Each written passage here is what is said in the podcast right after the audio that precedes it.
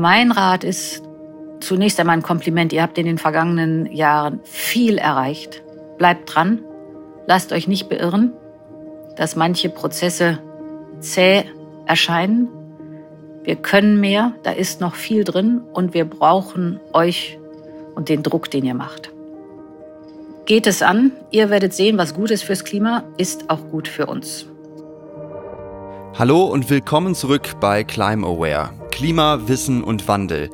Dem Podcast, der dich ins Klima-Empowerment führt. Mit einer einfachen und unterhaltsamen Erklärung des Klimawandels von A bis Z in nur 100 Minuten in den ersten sechs Folgen von mir, Gabriel und dann folgenden spannenden Interviews mit den führenden Köpfen der Klimawissenschaft in den Folgen 7, 8 und 9, Harald Lesch in Folge 10 und weiteren spannenden Interviewgästen wie klimapolitische Sprecherinnen der politischen Parteien, einer Bestseller-Autorin und eines Oscar-prämierten Filmregisseurs und vielen weiteren Gästen. Also stöbert gerne mal durch die Folgenauswahl.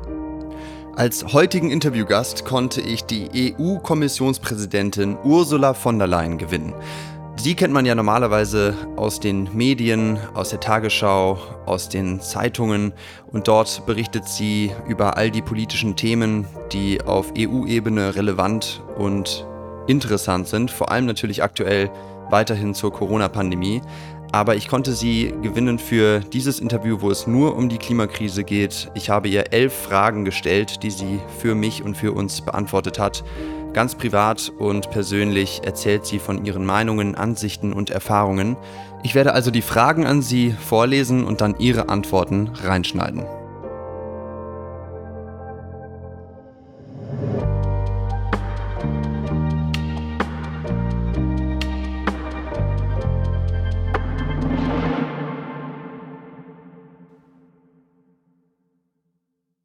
Frau von der Leyen, ich begrüße Sie ganz herzlich hier im Climaware Podcast. Vielen Dank, dass Sie sich die Zeit nehmen.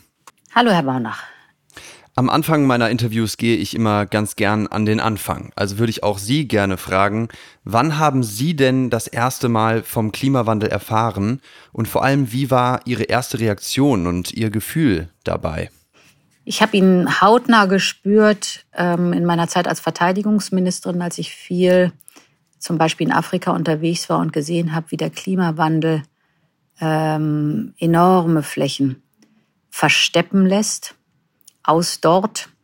Und die Auseinandersetzungen, die daraus folgen, zum Beispiel zwischen den Landbauern und den Viehbesitzern, blutige Auseinandersetzungen, aber auch die schweren Kämpfe zwischen verschiedenen Gruppen im Land, die sich um das wenige fruchtbare Land, was noch da war, ähm, heftig gestritten haben. Aber ich habe es natürlich auch bei uns zu Hause gemerkt. Im Garten, da stehen jahrhundertealte Eichen, die richtig Stress haben durch die Trockenheit inzwischen und reihenweise Äste abwerfen. Genauso sehe ich das an den Fichten, die durch den Borkenkäfer sterben und gefällt werden müssen. Der Klimawandel ist überall. Mittlerweile im Jahr 2021 sind wir ja bei einer globalen Erderhitzung von 1,2 Grad Celsius über den vorindustriellen Zeiten angekommen. Und die Erderhitzung und damit auch die Klimaauswirkungen die Folgen dieser Erderhitzung spüren wir auch in Deutschland mittlerweile. Wir alle haben die Hitzesommer 2018, 19 und auch 20 noch im Gedächtnis. Wir sehen es, wenn wir in die Wälder gehen, dort herumspazieren. Die kahlen Flächen der Borkenkäfer und die Hitze setzen den Bäumen enorm zu. Und angesichts dieser schon sichtbaren und spürbaren Folgen in Deutschland stellen sich natürlich viele Menschen die Frage, wie kritisch ist unsere Lage tatsächlich? Also, Frau von der Leyen, wie schätzen Sie heute unsere Lage in der Klimakrise ein? Und auch hier, was fühlen Sie währenddessen? Wie schätze ich die Lage ein? Sie ist kritisch. Wir müssen dringend das Ruder rumreißen. Ich spüre vor allen Dingen in meiner Funktion die große Verantwortung, die ich habe, die Lebensgrundlagen für die kommende Generation zu erhalten, damit meine Kinder und Enkelkinder auch noch so selbstverständlich die Natur erleben, wie wir das erlebt haben, damit sie selber auch noch Frühling, Sommer, Herbst und Winter erleben. Und Europa hat da eine Verpflichtung, ist aber auch in der Lage, voranzugehen. Es ist ein sehr ernstes Thema, aber auch gleichzeitig ein schönes, weil wir gestalten können.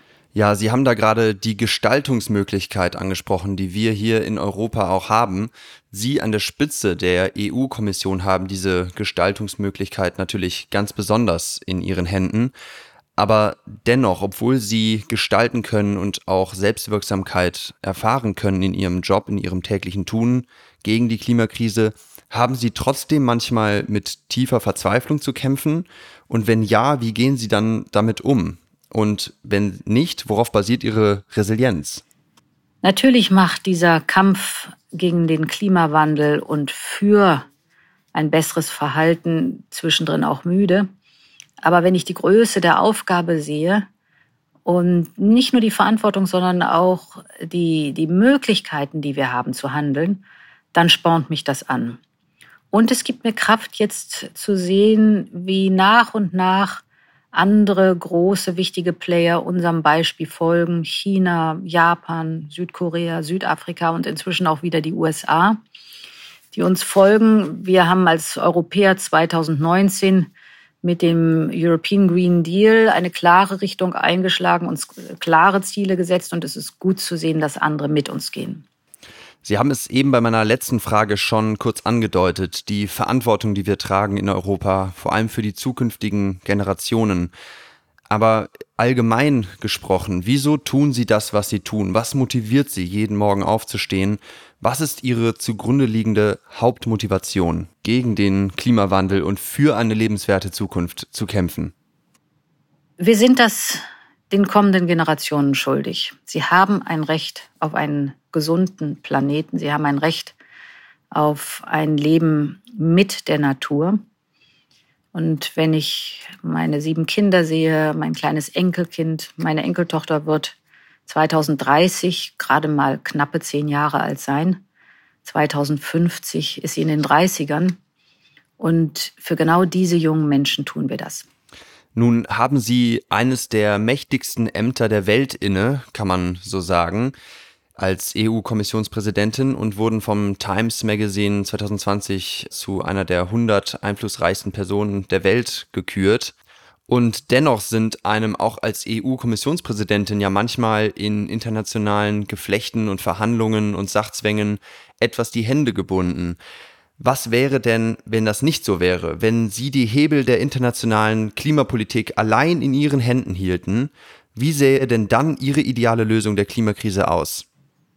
Ich würde global einen Preis auf CO2 einführen, also einen Zertifikatehandel global.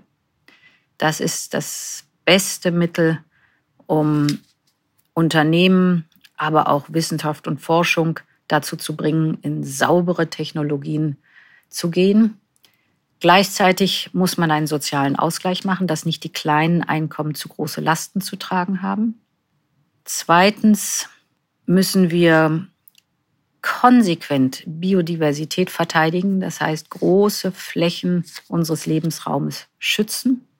Und drittens eine konsequente Politik für den Erhalt der Meere und Ozeane machen.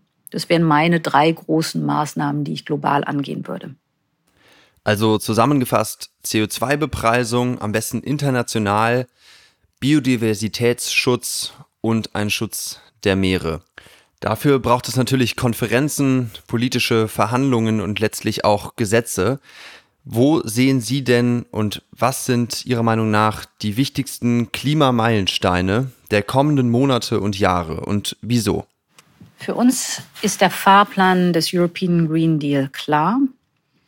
Wir haben in diesem Jahr das allererste europäische Klimagesetz verabschiedet. Das heißt, es ist jetzt in Stein gemeißelt und alle 27 Mitgliedstaaten ziehen da mit, dass wir 2050 klimaneutral sein wollen und dass wir bis 2030 55 Prozent der Treibhausgasemissionen reduzieren wollen. Wir werden jetzt im Sommer ein großes Gesetzespaket auf den Weg bringen, das die Schritte und gesetzlichen Vorschriften auf den Weg bringt, äh, die wir brauchen, damit wir diese Ziele auch erreichen. Und global schauen wir alle auf Glasgow, die UN-Versammlung für die nächsten Schritte im gemeinsamen Kampf gegen den Klimawandel. das ist in diesem Jahr die Hauptaufgabe, dass wir alle zusammen unsere Ziele nicht nur festschreiben, sondern auch sehr klar definieren, wie die Schritte dorthin aussehen. Frau von der Leyen spricht hier die sogenannten Nationally Determined Contributions, NDCs, auf gut Deutsch die nationalen Klimaschutzversprechungen an, zu denen sich alle unterschriebenen Länder des Pariser Klimaabkommens von 2015 verpflichtet haben. Und eigentlich war eine neue Runde dieser sogenannten NDCs 2020 fällig. Aber leider haben nur ein Teil der Länder des Pariser Klimaschutzabkommens diese NDCs abgedatet, eingereicht im UN-Klimasekretariat. Und deswegen ist jetzt die Hoffnung, dass das bis zur UN-Klimakonferenz Nummer 26 in Glasgow im November dieses Jahr endlich passiert, dass alle Länder ihre Klimaschutzzusagen updaten und einreichen und wir dann hoffentlich ein besseres Bild unserer Lage im Kampf gegen die Klimakrise und für eine lebenswerte Zukunft haben werden. Frau von der Leyen, wenn Sie im November nach Glasgow reisen werden zur 26. UN-Klimakonferenz, wen würden Sie denn dann im Rahmen der Konferenz mal gerne zu einem Abendessen oder ähnliches treffen um über die Klimakrise zu sprechen und wieso gerade ihn oder sie? Ich würde gern den indischen Premierminister Modi einladen. Indien ist eines der Schlüsselländer für den Erfolg der weltweiten Bemühungen, die Emissionen runterzubringen. Und mit ihm würde ich gern darüber diskutieren. Dann hoffen wir mal, dass Ihre Einladung den Premierminister Modi auf irgendeinem Wege erreichen wird, hier aus dem Podcast und vielleicht der Zuhörerschaft heraus. Es ist ja immer noch so, dass unsere Lage im Kampf gegen die Klimakrise sehr ernst und sehr kritisch aussieht. Vor allem die jungen Menschen, die von Ihnen auch schon hier das ein oder andere Mal angesprochen wurden, werden die Auswirkungen ab etwa 2050 massiv erleben und es hängt wirklich an den Entscheidungen in diesem Jahrzehnt, wie gravierend die Einschnitte und Belastungen für diese junge Generation sein werden. Was ist also Ihr Rat, wenn Sie anhaben für die jungen Menschen angesichts der Klimakrise? Was können Sie uns und noch allen jüngeren Menschen, die vielleicht jetzt noch keine politische Stimme haben, mit auf den Weg geben? Mein Rat ist zunächst einmal ein Kompliment. Ihr habt in den vergangenen Jahren viel erreicht. Bleibt dran. Lasst euch nicht beirren, dass manche Prozesse zäh erscheinen. Wir können mehr, da ist noch viel drin und wir brauchen euch und den Druck, den ihr macht. Ja, vielen Dank für den Rat und die Bekräftigung. Das motiviert mich und hoffentlich auch viele aus der Zuhörerschaft weiterzumachen, zu Klimademos zu gehen, über das Thema zu sprechen, einfach Bewusstsein für das Thema zu spreaden überall, wo das möglich ist. Aber darüber hinausgehend, was äh, sind denn drei wirklich effektive Dinge aus Ihrer Sicht, die jede und jeder Einzelne noch gegen den Klimawandel tun kann? Bewusstsein und bewusst im Alltag mit dem Thema umgehen, Energieverbrauch, beim Reisen, beim Wohnen, beim Essen. Jeder und jede kann was dazu beitragen. Ja, vor allem beim Thema Bewusstsein tun ja schon viele Menschen, die sich diesen Podcast hier anhören, etwas. Er heißt ja nicht umsonst Climate Awareness, Climb Aware. Aber vielleicht braucht es noch den ein oder anderen Motivationspush, einen Satz vielleicht von Ihnen, den Sie allen Menschen, die hier zuhören, aufs Handy schicken würden. Was würden Sie dann schreiben? Ich würde einen Satz nehmen. Geht es an. Ihr werdet sehen, was gut ist fürs Klima, ist auch gut für uns. Ja, vielen Dank für die gedankliche Textnachricht. Ich hoffe, sie erreicht viele Menschen. Das, lieber Herr Baunach, waren Ihre Fragen und ein paar Antworten. Vielen Dank. Ja, ich habe Ihnen zu danken. Sie haben sich hier 10, 15 Minuten Zeit genommen, die Fragen von mir zur Klimakrise zu beantworten, obwohl Sie einen wirklich viel beschäftigten Job haben und gerade auch noch in den Ausläufern der Corona-Krise wahnsinnig viel zu tun haben. Also vielen herzlichen Dank an Sie für die Zeit und auch an Ihre Kommunikationsassistenz Jens Floßdorf für die Organisation dieses Interviews. Vielen herzlichen Dank fürs Zuhören wieder mal. Ich hoffe, ihr konntet einige spannende Einblicke, persönliche Noten und vielleicht auch etwas Inspiration aus diesem Interview mitnehmen. Wenn euch dieses kurze Interviewformat gefallen hat, dann schaut doch mal beim Interview mit Luisa Neubauer, der Folge 16 unseres Podcasts, vorbei. Das war ein ähnliches Format. Wenn ihr euch für weitere politische Folgen interessiert, haben wir in Folge 11 den klimapolitischen Sprecher der FDP im Bundestag, Dr. Lukas Köhler, zu Gast gehabt. Wir haben die klimapolitische Sprecherin der Grünen zu Gast gehabt in Folge 18, Frau Lisa Badum. Und wir haben die Vorsitzende des Umweltausschusses, Silvia Kotting-Uhl, in Folge 21 zu Gast gehabt. Wenn ihr Rückfragen, Themenwünsche oder allgemeines Feedback habt, dann schreibt uns gerne an info at climbaware.org. Ich werde mich ganz bestimmt zurückmelden oder schickt einfach eine Sprachnachricht, eine Sprachnotiz per WhatsApp zum Beispiel an 0172 6148624. Die Nummer schreibe ich auch in die Show Notes, wo ihr übrigens auch die Themen und Fragen des Interviews und einige weitere spannende Links und Hintergrundinformationen zu Ursula von der Leyen findet. Wenn ihr uns jetzt noch etwas Gutes tun wollt und uns unterstützen wollt, dann lasst uns doch bitte noch eine Bewertung in eurer Podcast-App da, vielleicht mit einem Kommentar, wenn das geht, oder empfehlt den Podcast und diese Folge einfach ganz, ganz vielen Freundinnen und Freunden. Ihr habt gehört, Frau Ursula von der Leyen sagt, eins der wichtigsten Dinge, die wir gegen die Klimakrise tun können, ist das Bewusstsein weiter zu fördern. Nur mit dem Druck aus der Bevölkerung wird die Politik wirklich aktiv, selbst auf EU-Ebene. Und wenn ihr am Ball bleiben wollt mit uns, mit ClimeAware, dann meldet euch doch bitte bei uns auf unserem Newsletter an. Wenn ihr dann einmal im Monat eine kurze, gebündelte Übersicht über die aktuellen Inhalte auf euer Smartphone oder in euer E-Mail-Postfach bekommen wollt, jeweils auch immer mit ein paar kleinen, kurzen Insights, äh, um über den Monat hinweg etwas zu reflektieren über die Klimakrise. Und ihr könnt den Service natürlich jederzeit einfach wieder abbestellen, wenn es euch nervt. Schreibt zur Anmeldung zum ClimeAware Newsletter einfach eine kurze E-Mail an info@climeaware.org oder tragt euch in der Newsletter-Maske auf der ClimeAware Website ein. Der Link ist auch in den Show Notes zu finden. Zum Abschluss habe ich noch eine persönliche Podcast-Empfehlung. Ich war nämlich als Interviewgast eingeladen im Podcast Generation Zukunft von Simon Hober und in der Folge Unsere Welt ist bedroht werde ich ungefähr eine halbe Stunde interviewt zu meinen Ansichten zur Klimakrise. Hört also gerne mal rein und lasst mich wissen, wie ihr das Interview fandet. Abschließend möchte ich allen danken, die im Hintergrund an diesem Podcast und der Folge gearbeitet haben. Das sind wie immer die Social Media Marketing Firma Whitefield, die Podcast Produktionsfirma OnePod Wonder. Valerie Helbig-Poschacher hat wie immer das wunderbare Cover erstellt mit Frau von der Leyen vorne drauf. Dann meinem Team im Hintergrund Jan Jöris, Leo Schwarz-Schütte und Roberta Ahlers und ein besonderer Dank für diese Folge an Balthasar Willig.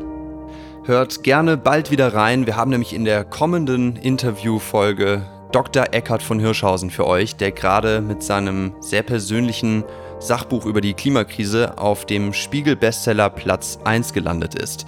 Seid also gespannt und bis bald wieder.